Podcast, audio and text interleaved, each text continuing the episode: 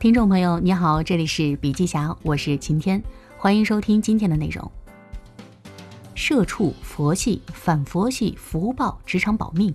最近两年呢，关于工作的热词不断涌现，员工和老板的关系也变得微妙起来，一边吐槽自黑，一边黯然神伤，谁都怕对方先提分手。前段时间这张图刷屏了，大家可以配合文章中的图片来听。很多管理者看到这张图片后如梦初醒，原来现在年轻人难管到这个程度了，因为他们不满意的原因你根本想象不到，而且现实是，不管老板怎么努力，用多贴近年轻人的方式去接触他们、管理他们，年轻人还是觉得，哎呀，老板根本不懂我。其实这背后就是代际变化带来的自我意识和自我价值的不断升级。面对越来越年轻的员工们，几个赤裸裸的问题就摆在眼前，老板们必须得做出判断了：是招可能不服管的优秀人才，还是招好管的员工呢？强化规则还是放权？放到什么程度？激励和管理 KPI 还是 OKR？如何营造最能激发热情和效率的工作环境呢？要回答这些问题，还需要回归人性。回到管理的最根本。当我们谈论管理时，我们在谈论什么？当我们谈论管理时，其实都是围绕人的。中国改革开放很长一段时间，其实是靠外企的管理和人才外溢，获得了现代管理的启蒙。而后，MBA 高校管理学科兴起，各类管理书籍呈井喷的状态。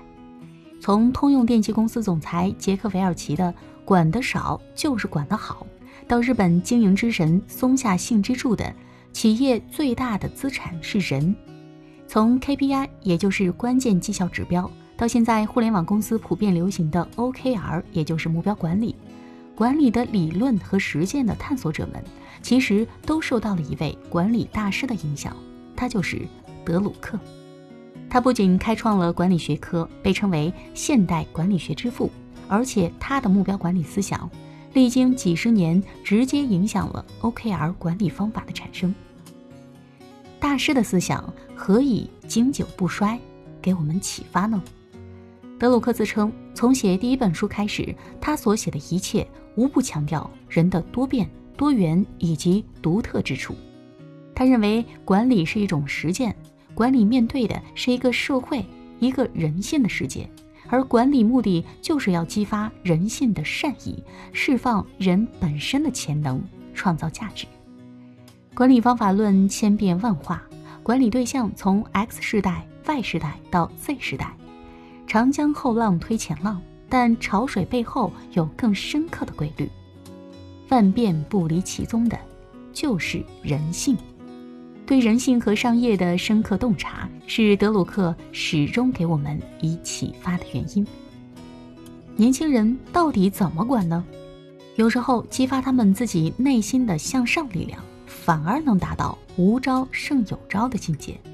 从实际的操作层面来看，这其实涉及到了管理中人才招聘、权力管理、目标管理和福利四个方面。背后需要一整套相同逻辑的体系支撑，才能驾驭和激发年轻人的最大可能性。接下来呢，我们就结合德鲁克的思想体系和最新的实践案例来进行梳理和剖析。首先，好管的员工千篇一律，优秀的人才各有各的奇葩，拥有着佛系、丧。然创业、斜杠、小确幸、多元、开放等等标签的九零后，正在成为职场主力，在鸡汤、毒鸡汤和反鸡汤、洗脑反洗脑的运动中成长。九零后就是一个矛盾共同体，也成了管理者眼中的老大难。这些老大难不会轻易改变自己。深谙人性的德鲁克在《管理》一书中也早就提出，别试着改变自己，因为。这是不可能成功的。他在梳理通用电气二战中将领的例子后，总结道：“每个人自有其学习方法，重要的是找到并坚持自己的路，即便是野路子。”这种理念正与年轻人们更加自我、更加敢的个性不谋而合。好管的人都千篇一律，优秀的人却各有各的奇葩。中国式好学生的听话乖巧正在发生改变，而这群敢想敢拼敢为的年轻人，就像野马，正在重新定义人才。他们更愿意向大神找虐，愿意自我实现、自我超越，而不再会为工作强行改变自己、磨去棱角。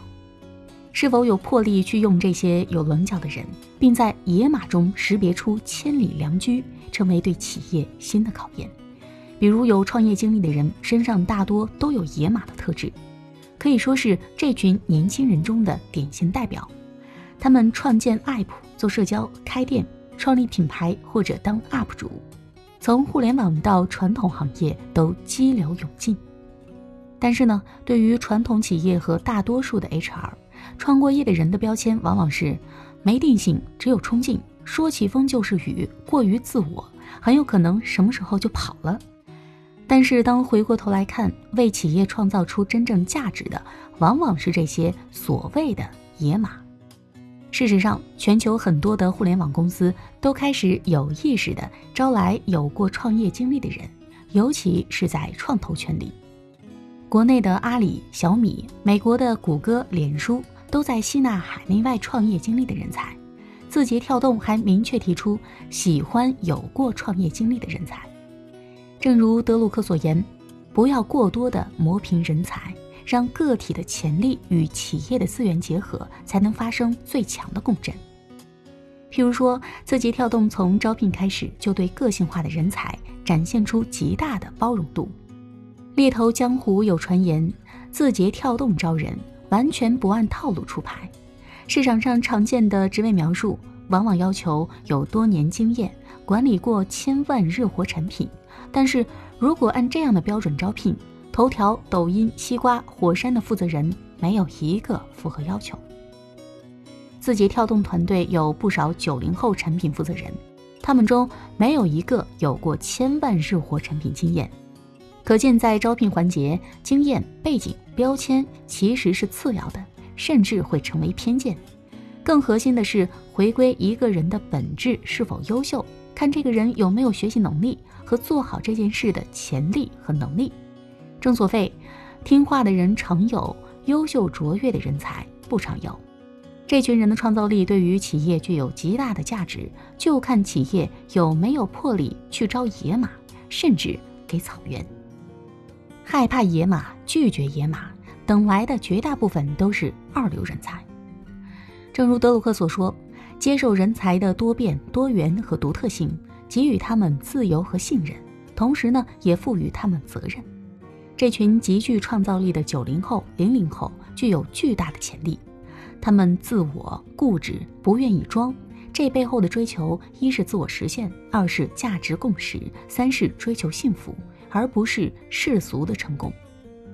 那么第二点呢，就是放养式的管理，放权及责任，平等。及开放，《德鲁克管理思想精要》一书中这样写道：企业内部实行目标管理，不是购买一套绩效管理系统就可以实现的，还需要对员工信任和授权。放养和信任是给予人才发挥的空间，也是把责权交到他们手上，激发主人翁意识。对于野马式的人才，给他一条缰绳，他可能会脱缰，也可能会变成一头驴；给他一片草原。他会还你一片更加广袤、意想不到的原野。放养放权，是因为人的本身就有强烈的自我实现愿望。在引起管理界巨大关注的奈飞文化手册里，第一条原则就是只招成熟的员工，给予员工高自由度。这两个相辅相成的要素，帮助奈飞在创意产业上不仅做出纸牌屋的爆款。而且成为爆款制造机。成熟意味着不论年龄大小，但对自己的专业和职业发展都有自驱力，不需要一个老师在旁边抽着小皮鞭督促。高自由度意味着对自己的工作和目标有着清晰的认知，从而拥有极大自由去展开工作，没有过多的条条框框。每个人都有内在动力去实现自我，获得成就感。自由和责任相辅相成，卓越和优秀的人要想做成事情，需要大公司给资源。奈飞的纸牌屋首创一次性放出全集，这个建议就是一个基层员工提出的，被 CEO 直接采纳并延续至今。员工有很大的自由决定权，奈飞充分相信员工的判断。比如说，编剧找奈飞合作，即使他的剧本被其中一个部门拒绝，也很有可能被另一个部门采纳。员工可以根据自己的判断自行决策，包括买进什么样的内容、花多少钱、投入多少时间等等。当下很火的抖音，最初也是出自一个非常年轻的团队。抖音刚推出时，越资深的互联网人越觉得不看好，但是公司呢看到了机会，放手让他们去做，给他们充足的试错的空间。这个由一群九零后实习生、刚毕业的菜鸟、二十四岁的设计师拼凑起来的临时团队，在爆发的市场中快速迭代，让抖音完成了从零到一，再从一到 N。可见公司的放权和给资源，大大激发了九零后人才的自驱力，追求更高的目标，而不是按部就班、坐享其成、及时满足。据说抖音日活破百万时，总裁办送的酒，这群年轻人在飞快破千万、破亿、破两亿时，都没有来得及喝。如果没有与之匹配的放权，很难在企业趋于规模化的阶段捕捉到稍纵即逝的机遇。曾明也曾谈及，一一年淘宝拆分为三家独立公司：淘宝、天猫、一淘，让三者以竞争关系去往前冲。最后一年才试出市场真实需要的模型，企业的资源只有真正与新一代卓越人才碰撞，才可能发挥最大的价值。其二就是平等沟通，什么意思呢？举一个小例子，字节提倡不用敬语，用你而不是用您来称呼，为什么呢？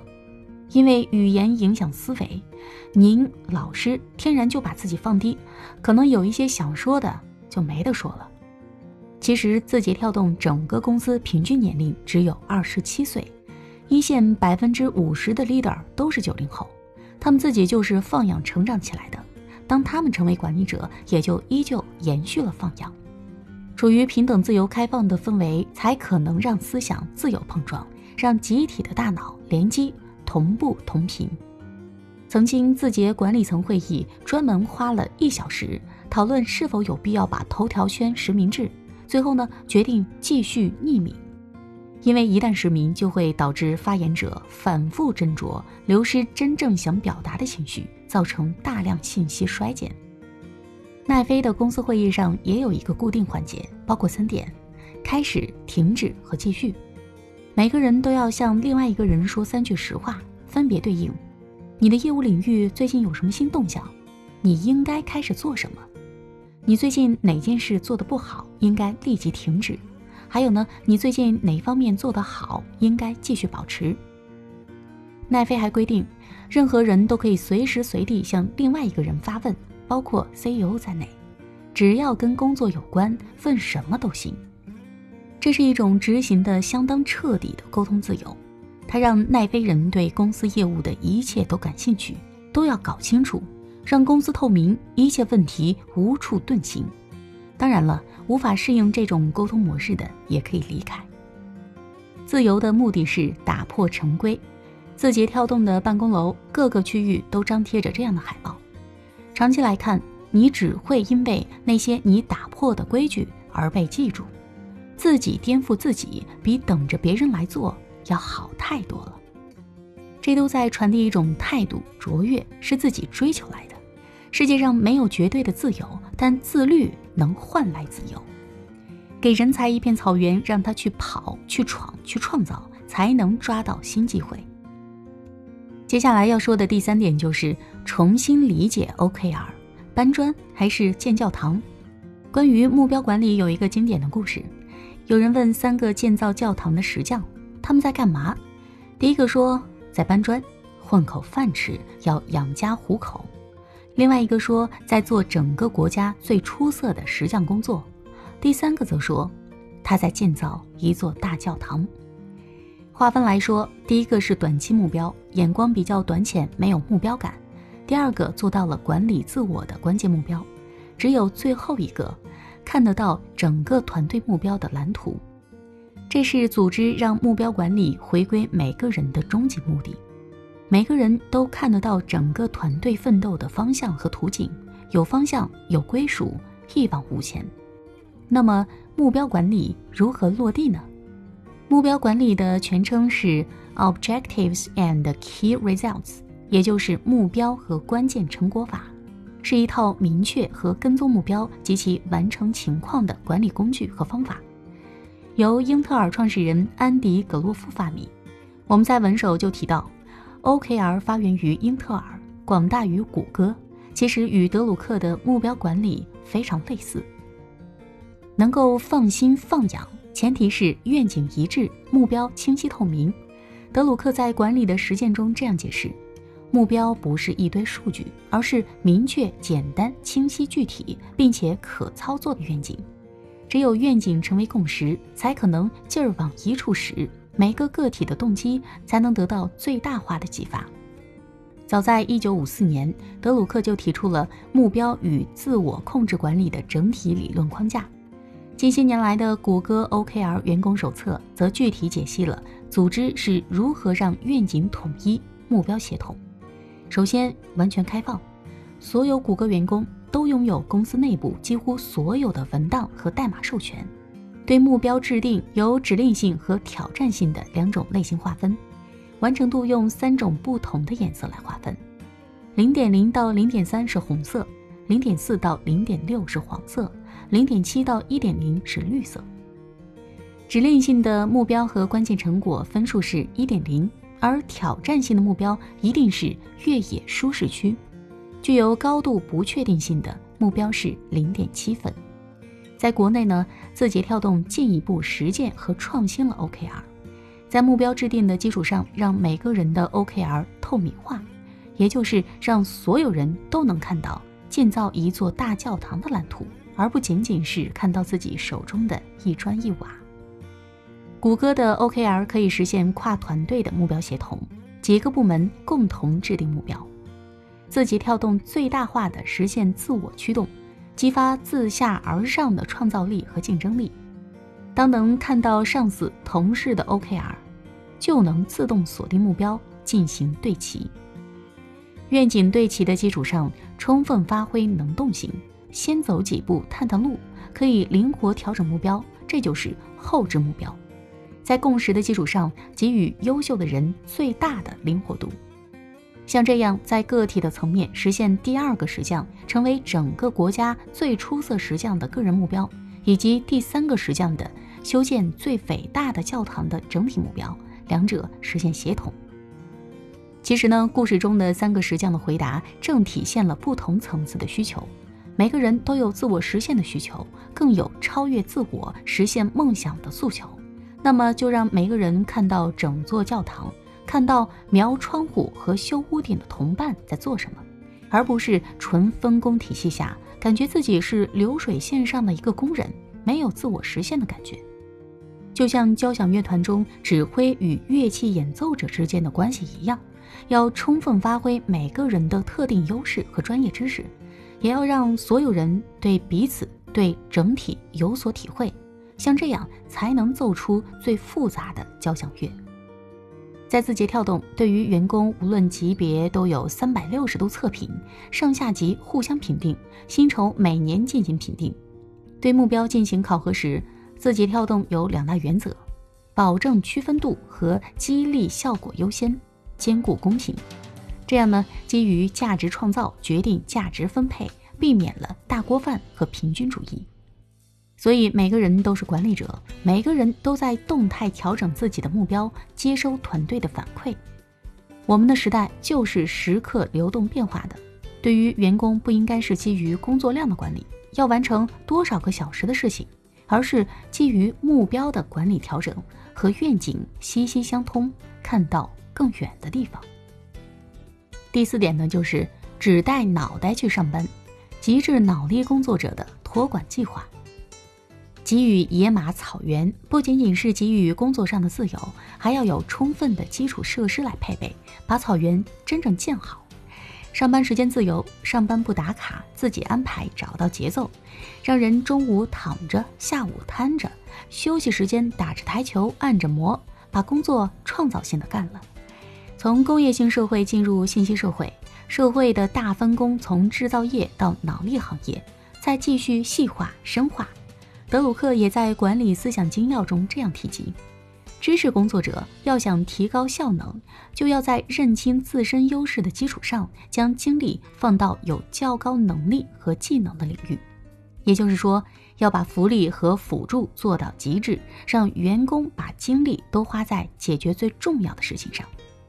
我们看到，在宠员工这场军备竞赛里，互联网公司都在攀比着宠员工，进公司不长肉，好像都不正常。谷歌是个经典案例。在整个公司的设计上，就像打造产品，考虑如何让员工的效率最高，最大化激发交流。这细化到餐厅排队和桌椅的设计，在谷歌，每个人排队的时间都在十分钟内。这个时长恰恰是你干不了什么正事儿，但是正好能和身边的同事寒暄交流几句的时间。时间再长，可能就找不到话了。高脑力强度的互联网公司发展出一套完整的员工托管计划，涵盖衣食住行全方位一站式的福利体系。比如在字节跳动，一日三餐全管，给公司发放每月一千五百块钱的房补，加班打车报销。如果你像扎克伯格一样不挑剔，那么公司的文化衫也可以让你周一到周五不间断的全包干。健身房下午茶只是基本操作。